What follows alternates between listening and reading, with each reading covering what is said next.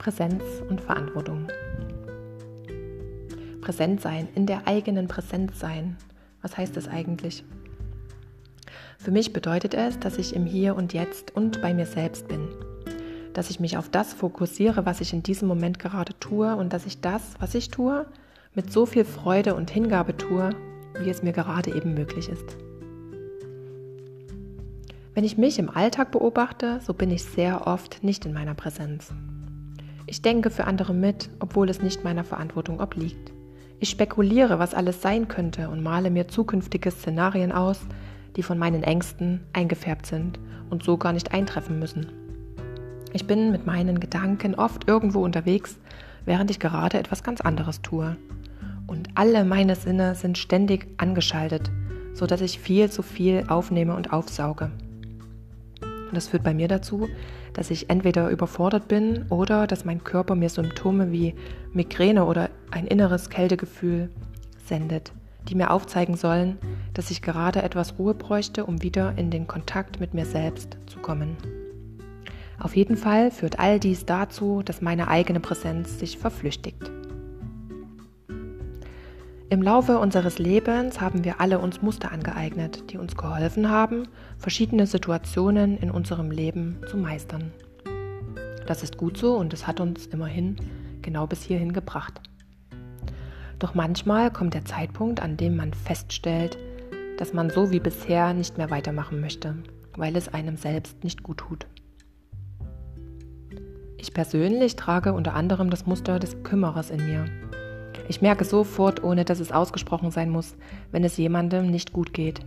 Dann läuft in mir ein Automatismus ab, der in etwa Folgendes beinhaltet. Schau mal, da geht es jemandem schlecht. Er wirkt hilflos, überfordert und kommt alleine nicht klar. Kümmere dich um ihn, sodass es ihm wieder besser geht. Meine eigene Präsenz ist in diesem Moment und sobald dieses Muster getriggert wird, sofort weg. Sie merkt, sie wird gerade nicht gebraucht, denn es geht ja jetzt um jemand anderen, der viel wichtiger ist, als ich selbst es bin. Sie macht also Platz für die Präsenz eines anderen. Zusätzlich, bedingt durch dieses Kümmerermuster in mir, geschieht aber auch noch etwas anderes. Immer wenn ich das Gefühl habe, jemand ist hilflos und er kommt alleine nicht zurecht und ich muss etwas für ihn tun, so stelle ich mich automatisch über ihn. Ich traue ihm nicht zu, dass er es ohne mich schafft. Ich nehme ihm eigene Verantwortlichkeiten ab. Wenn ich dies aber ungefragt tue, wenn ich die vermeintliche Hilflosigkeit im Gegenüber wahrnehme und unaufgefordert etwas für ihn abnehme, so ist es einerseits übergriffig und andererseits manipulativ.